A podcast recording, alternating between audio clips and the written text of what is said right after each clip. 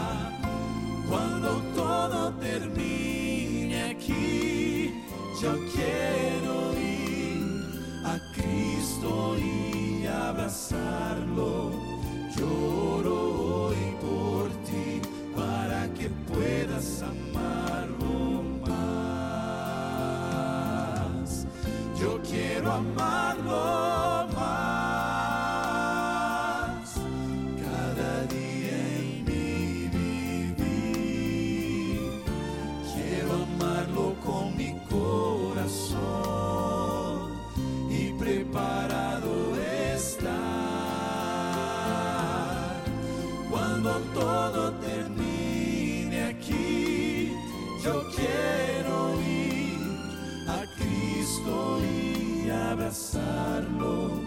Lloro hoy por ti para que puedas amarlo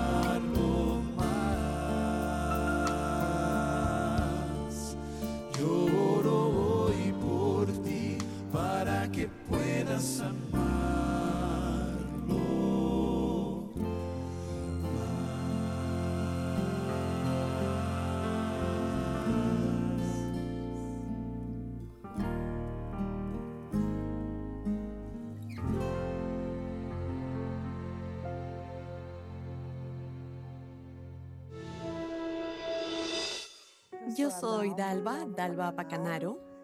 Vivo en Arturo Noguera, soy coordinadora y asistente social de la Casa de Adra de Arturo Noguera.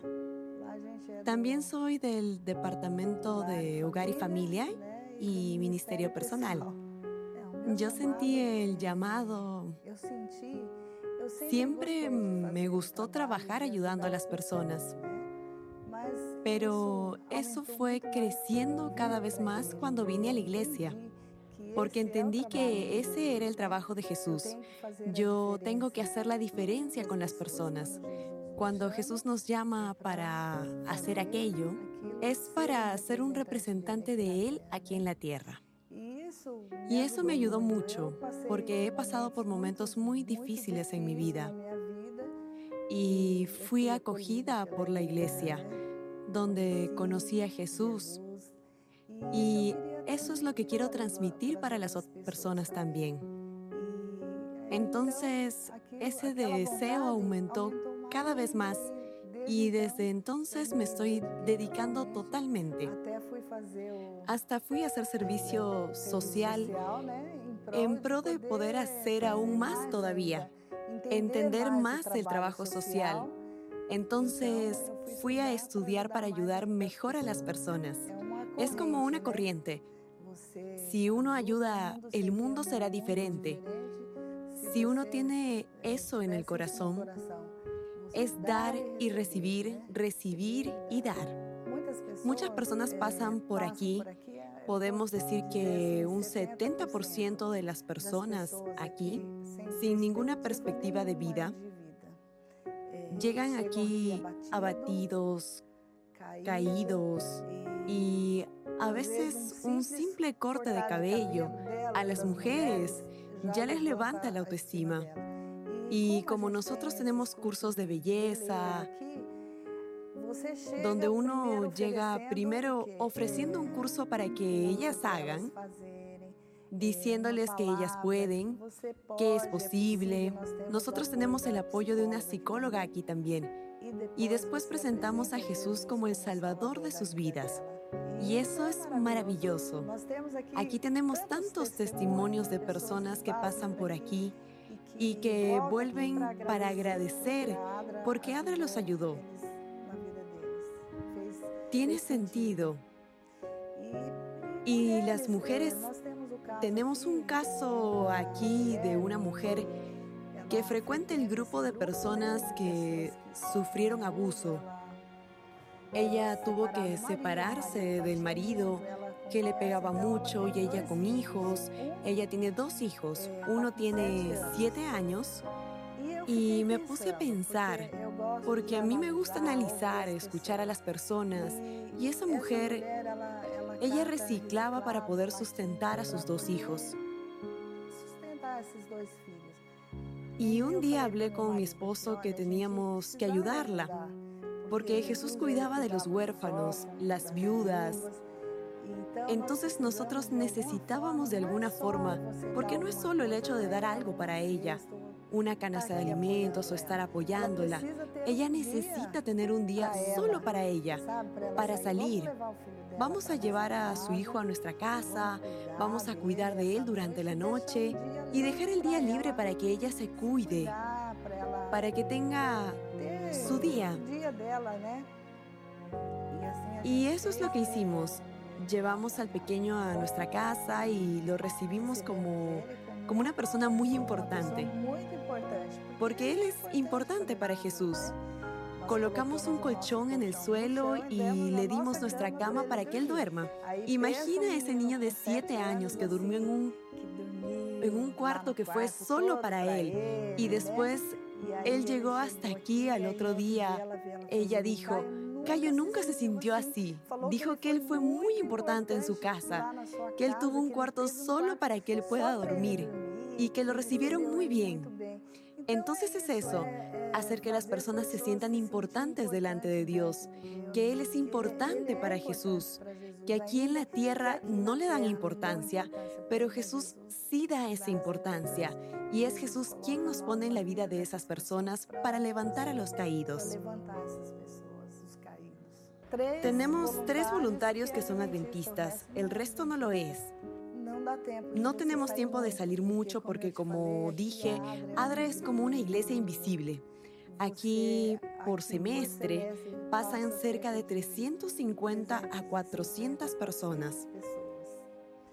Y entonces esas personas asistidas que tenemos en los cursos de formación laboral, podemos percibir que son personas que tienen problemas. Entonces nosotros los atendemos, los visitamos, los contenemos y nos terminamos involucrando en sus vidas. Pero nuestra atención es aquí. Y no da para salir porque son muchas personas las que pasan por aquí uno tiene que atenderlas. Tenemos un grupo de mujeres que sufren violencia, depresión. Entonces, Solo con ese grupo de personas asistidas ya nos involucramos bastante. Tengo siempre en mi corazón que uno es, como dije, Uno es representante de Jesús. Y cuando uno trabaja en un lugar y uno tiene que representar a la empresa, tengo en el corazón que soy una representante de Jesús. Entonces, va más allá de hacer una visita y llevar una canasta de alimentos o dar ropa, pero eso es más allá porque puede ser que la necesidad de la persona no sea esa. Es Jesús, es escuchar la palabra, es contener, es ser partícipe de sus vidas, es mostrar que más allá de sus problemas en la vida, hay un ser que le importan sus problemas y es Jesús. Entonces, yo me siento así como responsable en hacer el trabajo de Jesús. Porque sé que estoy adelantando su venida. Sé que tengo que hacer ese trabajo.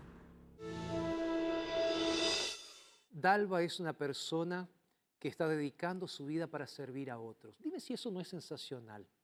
Y mira, la Iglesia Adventista del Séptimo Día tiene varios proyectos, pero tiene una agencia humanitaria llamada ADRA.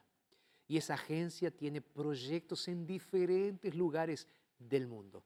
Todos ellos tienen un propósito. Así como Dalva nos contaba cuál es el proyecto que ella está trabajando y cómo Dios la está ayudando para servir a otros, tú también puedes ser parte de ese proyecto de servir a otros y demostrar tu religión de una forma práctica.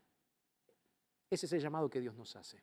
Entonces, tú puedes conocer un poco más sobre el trabajo de ADRA en la página de ADRA, pero también hoy tú puedes reflexionar espiritualmente sobre ese asunto.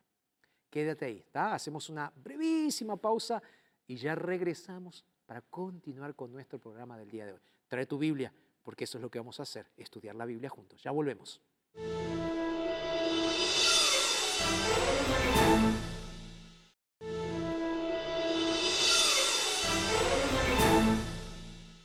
Y sí, ya estamos de vuelta aquí en Verdades. Qué lindo que estás ahí junto con nosotros, dispuesto, dispuesta a estudiar la Biblia juntos. Yo ya estoy aquí, mira, te muestro, estoy aquí con la Biblia abierta para que juntos podamos recibir el mensaje de la palabra de Dios para el día de hoy.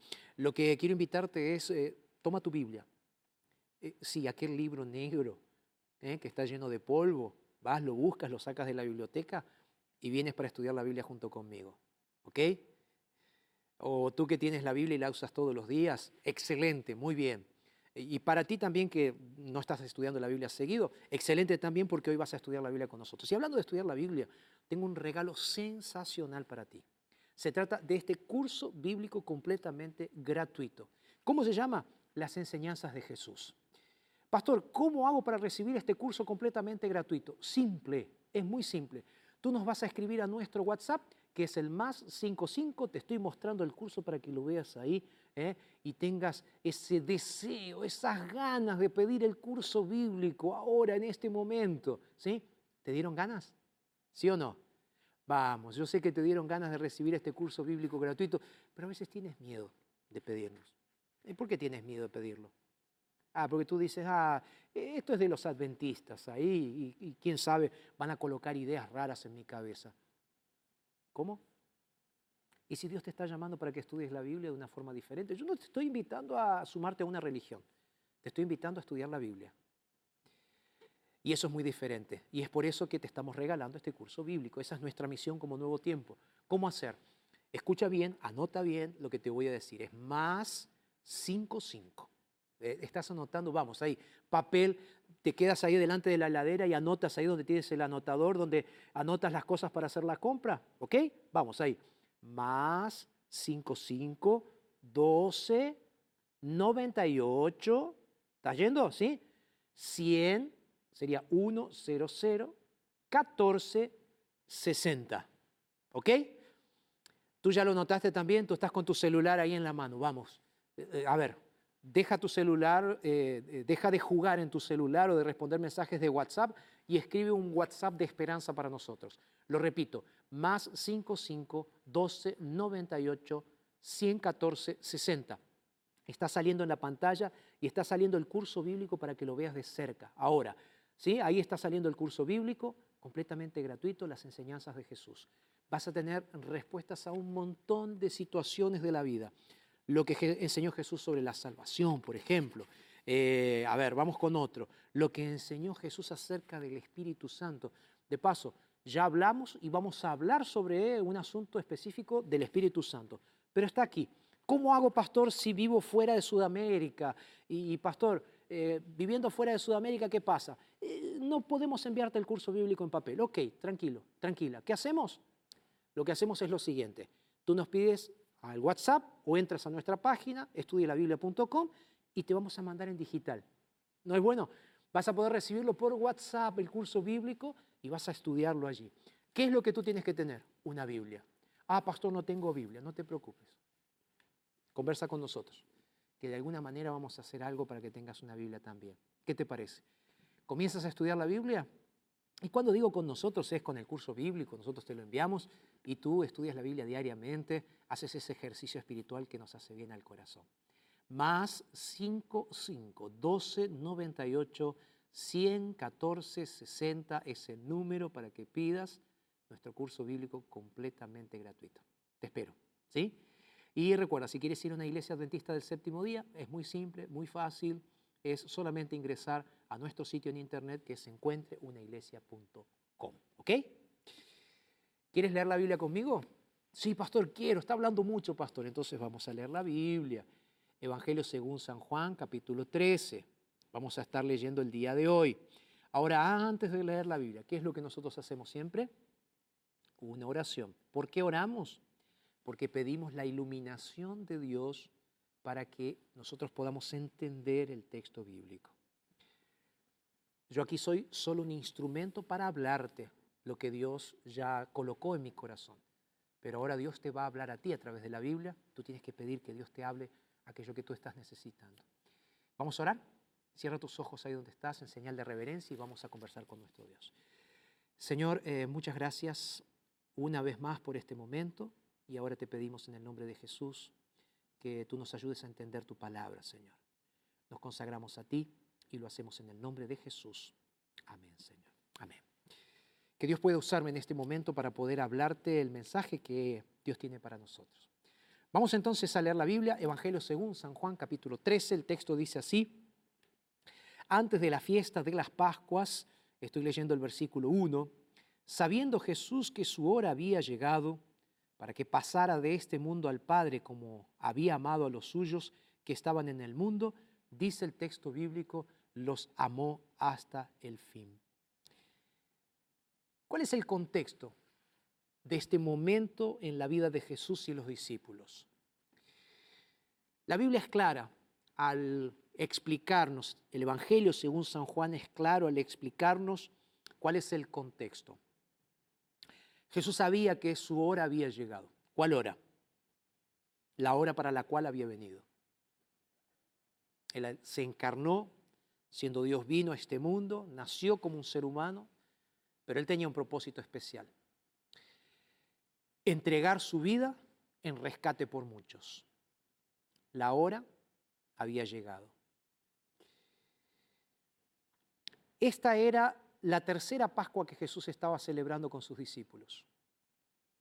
Era una fiesta de los judíos.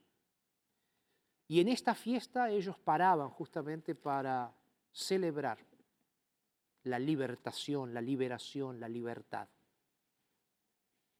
Ahora Jesús estaba delante de sus discípulos. Y él sabía que el momento de ser entregado como el Cordero de Dios que quita el pecado del mundo había llegado. Y en ese momento estaba todo dispuesto, estaba todo preparado.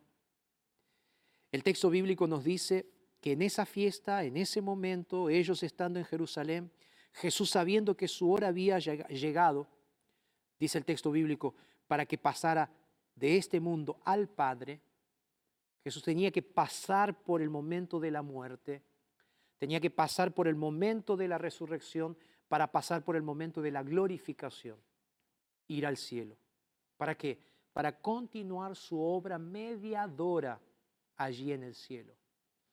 Es así entonces que Jesús entendía muy bien el por qué la razón, el propósito de él haber venido a este mundo.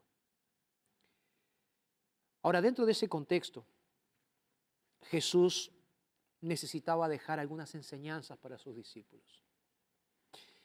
Ahora, yo me puse a pensar aquí y desde ya quiero decirte que estamos leyendo este texto bíblico, pero no vamos a hablar sobre la Santa Cena. ¿Ok? Eso lo vamos a dejar como un tema para otro momento. Hoy no te voy a hablar sobre el lavamiento de los pies, no te voy a hablar sobre lo que significa la Santa Cena. Hoy te quiero hablar sobre lo que significa la religión. La frase que me llama poderosamente la atención y es la base de los pensamientos del día de hoy se encuentra en la parte final de este versículo, donde dice, como había amado a los suyos que estaban en el mundo, ¿quiénes eran estos que habían sido amados y que estaban en el mundo? Nada más y nada menos que primeramente sus discípulos, en segundo lugar, todos aquellos que creyeron en Él. Ya lo he dicho muchísimas veces, muchísimas veces. Dios amó tanto a este mundo que le envió a su Hijo. Ahora, cuando tú vas al libro de Romanos, y mira, vamos a leerlo juntos. Romanos capítulo 5. Mira lo que dice el texto bíblico en el versículo 8, y quiero que prestes mucha atención. El texto bíblico dice así, pero Dios muestra su amor para con nosotros en que siendo aún pecadores, Cristo murió por nosotros. Cuando yo leo aquí en San Juan capítulo 13, el versículo 1, que Él había amado a los suyos, y yo leo en Romanos capítulo 5 que Dios demostró su amor para con nosotros, aun cuando éramos pecadores, enviando a su Hijo Jesús para morir por nosotros, ¿qué es lo que yo entiendo? Lo que yo entiendo es cuál es la esencia de Dios. El mismo apóstol Juan, en otro de sus libros, él nos va a decir cuál es la esencia de Dios. Y nosotros resumimos esa esencia de Dios en la última frase de Primera de Juan, capítulo 4, verso 8, que dice, Dios es, ¿qué cosa? Amor. Ahora, cuando tú comienzas a pensar lo que realmente significa amor, amor no es un sentimiento, amor no es una pasión, Amor no es algo que, te revolotea dentro del estómago cuando tú ves una persona, como dicen, tengo mariposas en el estómago, estoy enamorado. Esos son sentimientos. ¿Qué significa amor realmente? ¿Y cuál es el amor que Dios tuvo para con nosotros? Mira, aquí en San Juan capítulo 13 dice claramente lo siguiente, que Él los amó hasta el fin. Dios no solo es amor. Dios se manifiesta en obras de amor. ¿Cuál es la mayor obra de amor que Dios expresó a este mundo? Su Hijo. Entonces, Dios amó tanto. Y Dios te extraña tanto por causa del pecado y la separación del pecado que Él un día decidió decir a su Hijo, Hijo, ve tú tienes que hacer algo. Jesús se ofrece y dice, yo voy, por amor. Y Jesús viene a esta tierra. Y Jesús llega a esta tierra como un niño y pasa por situaciones de escasez, de dificultad. Llega a ser un joven, llega a ser un hombre adulto. Comienza su ministerio. Tres años y medio viviendo con sus discípulos comiendo pescado a la orilla del mar, comiendo cordero pascual junto con sus discípulos, andando por las tierras polvorientas de las regiones de Judea, de Jerusalén. ¿Para qué? ¿Por qué? ¿No podría haber sido de otra manera? Él escogió el camino del amor, porque Él te ama. Había una profesora que estaba hablando acerca del amor junto con sus alumnitos. y aquella niña tenía seis años. La discusión era, ¿qué significa el amor para ti? Ahí entonces la maestra escribió en el pizarrón, amor, seis años. Entonces, la maestra le pregunta a los niñitos de su clase, ¿qué significa amor para ustedes, niños? Ahí una niñita se levanta y comienza a andar por el corredor, por el pasillo, entre las mesas, y llega hasta donde está la profesora.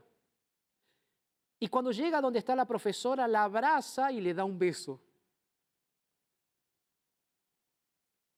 La niñita le dice, profesora, eso es amor. La profesora se sonrojó un poco y queriendo ir un poco más allá en relación al concepto de lo que significa amor, la maestra le dice, pero amor es un poco más que eso. Amor es un poco más que expresiones de cariño. ¿Qué más es amor? Ahí la niñita se quedó pensando y dice, amor, ya sé. Ahí la niñita fue hasta donde estaban sus cosas y entonces comenzó a organizar sus cosas, fue al banco de otro compañerito y comenzó a organizar las cosas, fue levantando cada papelito que estaba en el piso del aula, fue organizando las cosas del aula para dejar el aula bonita, fue ayudando a sus compañeritos a acomodar sus camperitas que estaban allí en la silla mal acomodada, dejó el aula más, lo más organizado que ella pudo y entonces contenta se presenta delante de la maestra y le dice, maestra, eso es amor también, ¿no? Amor no es solamente abrazar, no es solamente dar expresiones de cariño. Amor es aprender a hacer algo por los otros también.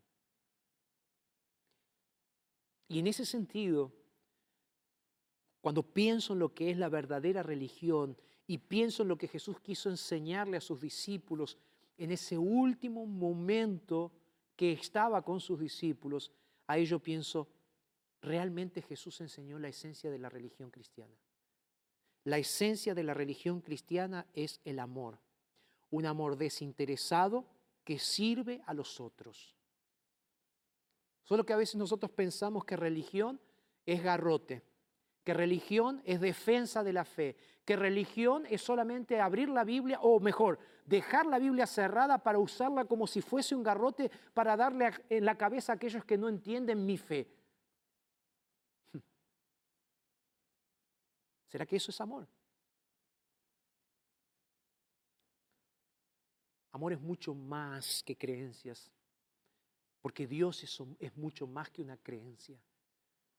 Dios es amor. Cuando tú sigues leyendo allí en el Evangelio según San Juan, el capítulo 13, tú ahí comienzas a comprender algunas características del amor. Sigo leyendo. Después de Jesús haber, o después de Juan haber explicado que Judas Iscariote iba a entregarlo al Señor Jesús, Jesús sabía esto, dando a entender de que Jesús era Dios también. Entonces ahora Jesús sabiendo lo que representaba, haberlos amado hasta el fin, ahora él dice, voy a enseñar un poquito más de lo que significa amor. Ahí entonces en el versículo 4 dice, se levantó de la cena, se quitó su manto y tomando una toalla, se la ciñó. Luego puso agua en una vasija y comenzó a lavar los pies de los discípulos y a secarlos con una toalla con la cual estaba ceñido. Aquella niñita de seis años que te acabé de contar la historia, entendió realmente lo que significa el amor.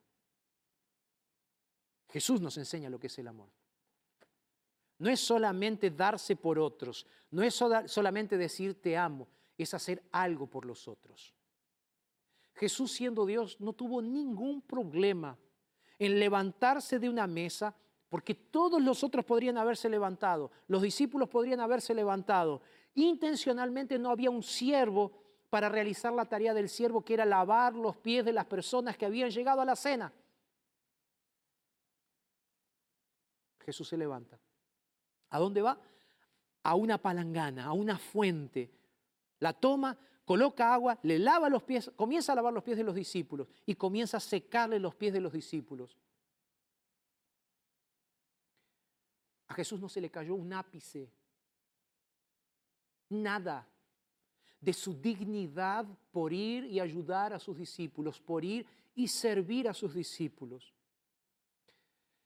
Primer concepto importante, amor o amar significa aprender a servir a los demás.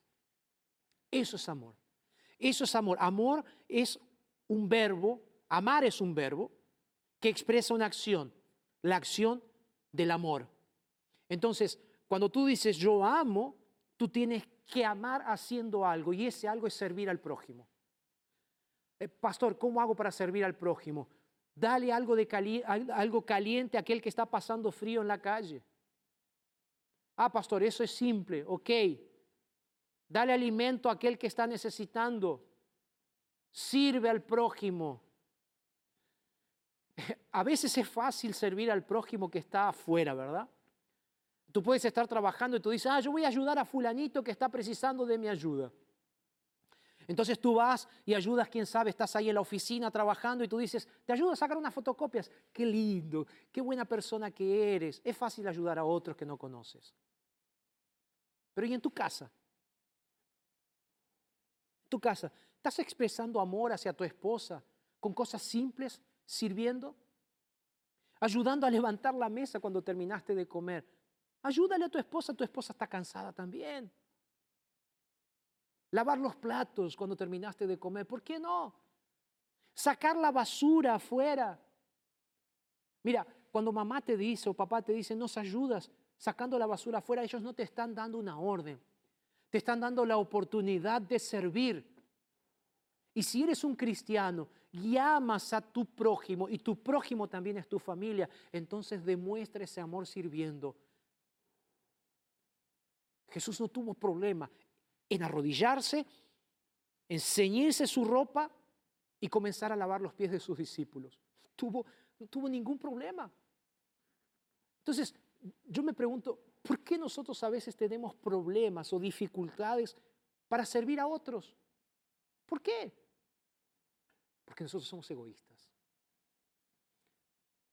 Y el egoísmo es contrario al amor.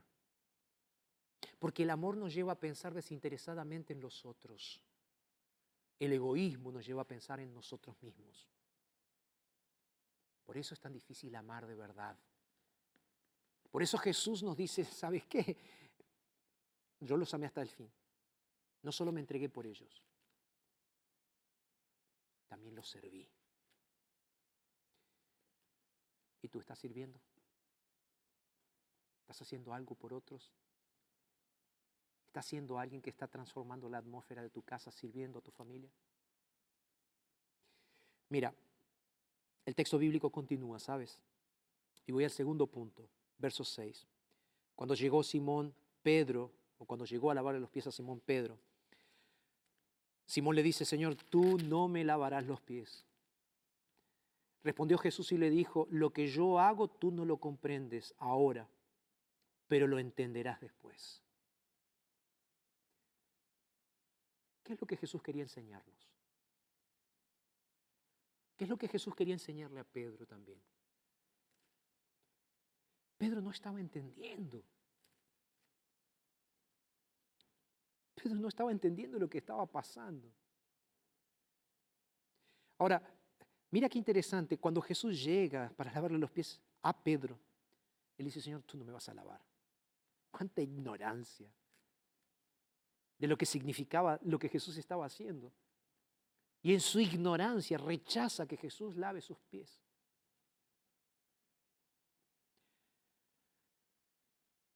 Muchas veces nos cuesta ser pacientes con aquellos que son ignorantes, con aquellos que son humildes. Jesús podría haberle dicho, está bien, Pedro, haz lo que tú quieras. ¿No hay momentos en los cuales también tú tienes ganas de decir, haz lo que tú quieras, no me interesa? Mira, amor no, es, no se demuestra solamente a través del servicio. Amor se demuestra también con la paciencia. Jesús le dice, sabes, lo que yo estoy haciendo ahora no lo comprendes. Pero le dice Jesús, lo vas a entender en algún momento. Jesús tiene paciencia con Pedro y le dice, Pedro, tranquilo. No le dice, Pedro, no, no comienza a discutir con Pedro, tienes que... La... No. Dice, lo vas a entender después. A veces no tenemos paciencia con las personas. Y cuando hablo de paciencia, ¿cuántas veces te ha pasado que tu hijo te ha venido y te ha dicho, papá, me enseñas a hacer el ejercicio de matemática? Y tú cariñosamente vas y comienzas a hacer el ejercicio de matemática. Y tú le dices a tu hijo, ahora hazlo tú, solito. Y comienza a hacer el ejercicio de matemática. Y tú le dices, no, no es así. ¿No se te han escapado algunas veces palabras como, tú eres un bruto? ¿Tú eres un burro? Cuidado porque esas palabras que estás usando con tus hijos están creando surcos cerebrales. Estás creando heridas emocionales en el corazón de tus hijos.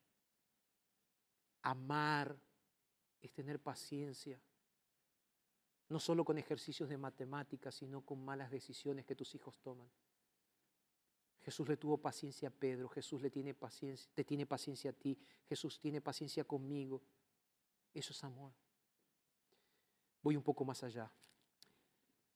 El texto bíblico sigue diciendo que Pedro le dice, no me lavarás los pies jamás. Entonces Jesús ahora le dice, si no te lavo, no tendrás parte conmigo. Entonces ahora le dice Simón Pedro, Señor, no solo los pies, sino también las manos y la cabeza y todo, lávame entero, Señor.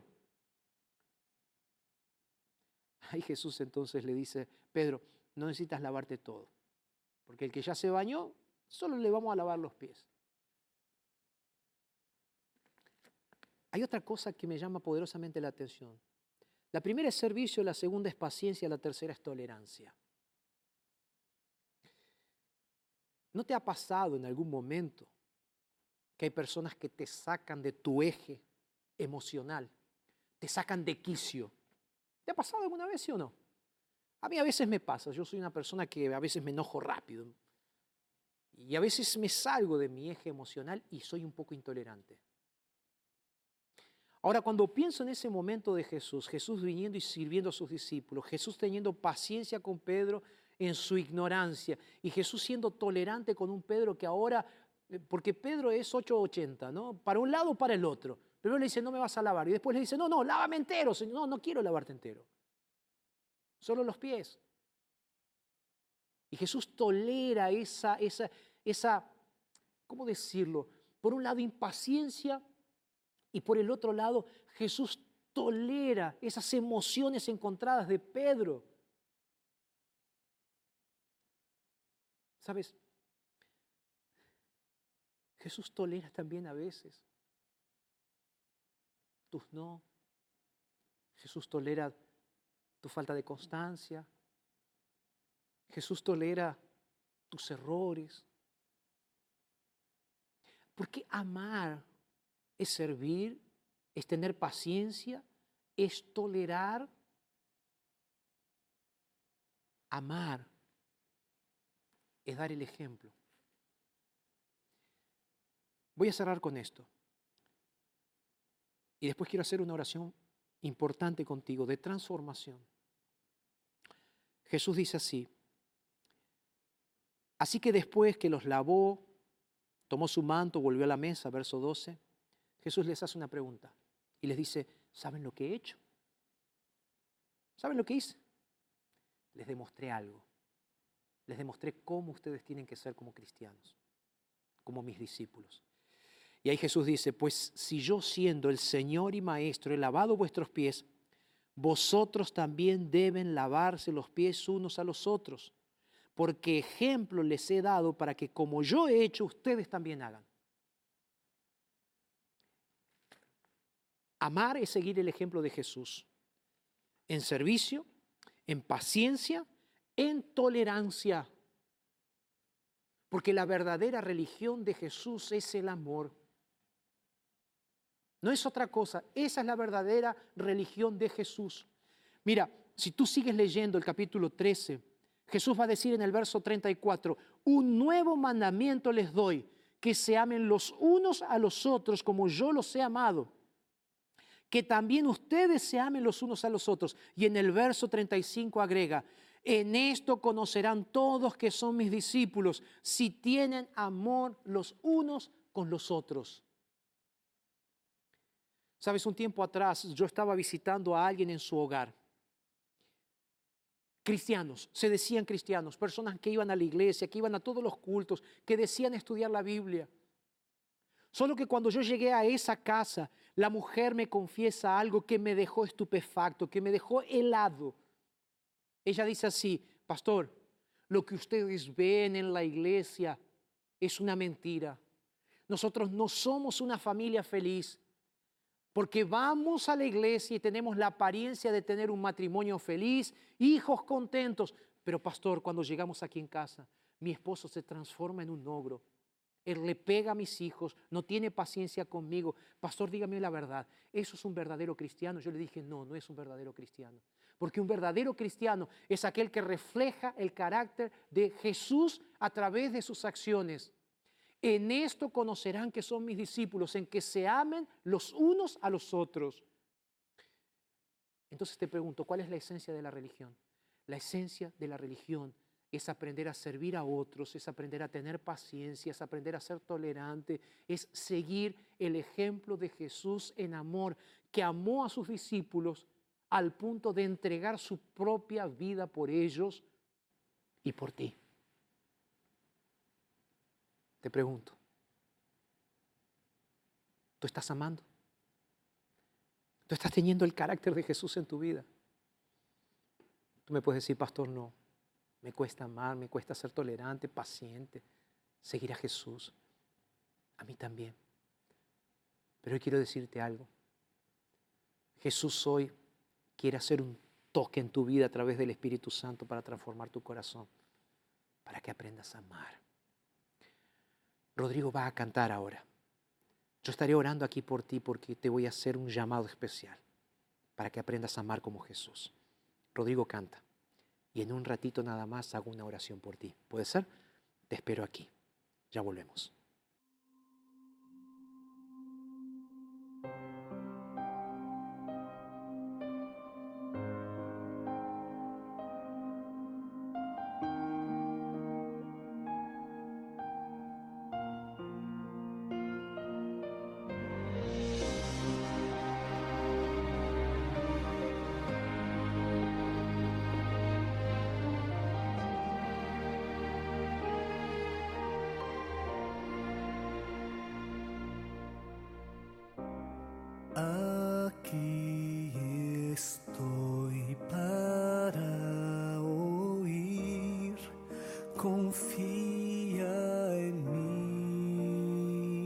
Hijo mío, yo sé el dolor que enfrentas hoy, pide que te ayudaré.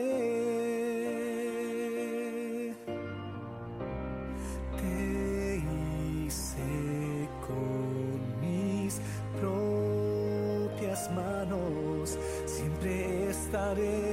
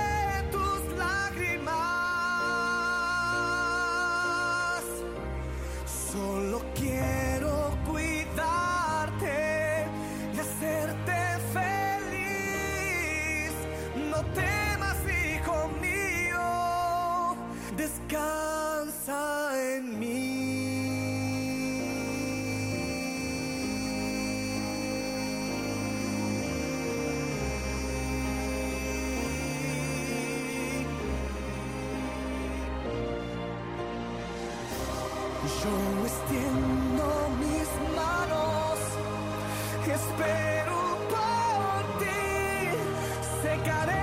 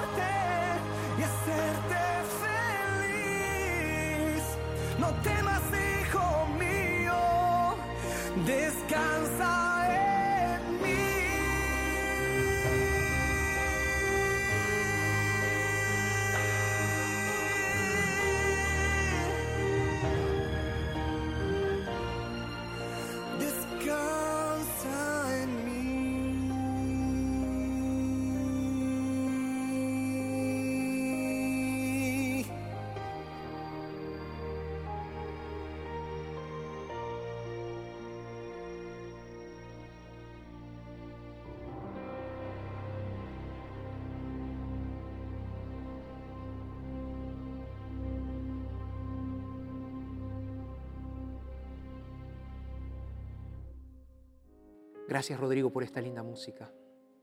Ahora quiero desafiarte a ti. Tú que te dices ser un seguidor de Jesús. Aprende a amar. Pastor, me cuesta. ¿Sabes? Dios te dice lo siguiente. Si tú aprendes a amar como yo te amé, entonces las personas que te rodean entenderán de que verdaderamente yo soy tu Dios. ¿Quieres amar? ¿Quieres que Jesús transforme tu corazón y lo llene de verdadero amor? Yo sé que te cuesta, yo sé que estás luchando, pero Jesús hoy te está haciendo una invitación. ¿La aceptas? Ahí donde tú estás, cae de rodillas y dile, Señor, enséñame a amar. Enséñame a amar, a respetar, a tolerar, a tener paciencia con mi esposo, con mi esposa, con mis hijos, con quienes me rodean. Señor, ayúdame. ¿Puedo orar por ti? Cierra tus ojos donde estás y vamos a orar. Señor, que la verdadera transformación del carácter sea una realidad de nuestras vidas. Ayúdanos a amar como Jesús amó. Oramos en el nombre de Jesús. Amén. Amén. Que Dios te bendiga grandemente. Estoy seguro que Dios va a hacer un milagro en tu vida y te va a enseñar a amar. Porque Él lo prometió. Porque Él sabe que puede hacer un milagro en tu vida si tú lo esperas. Recuerda, lo dijo Jesús en su palabra. Entonces, es verdad.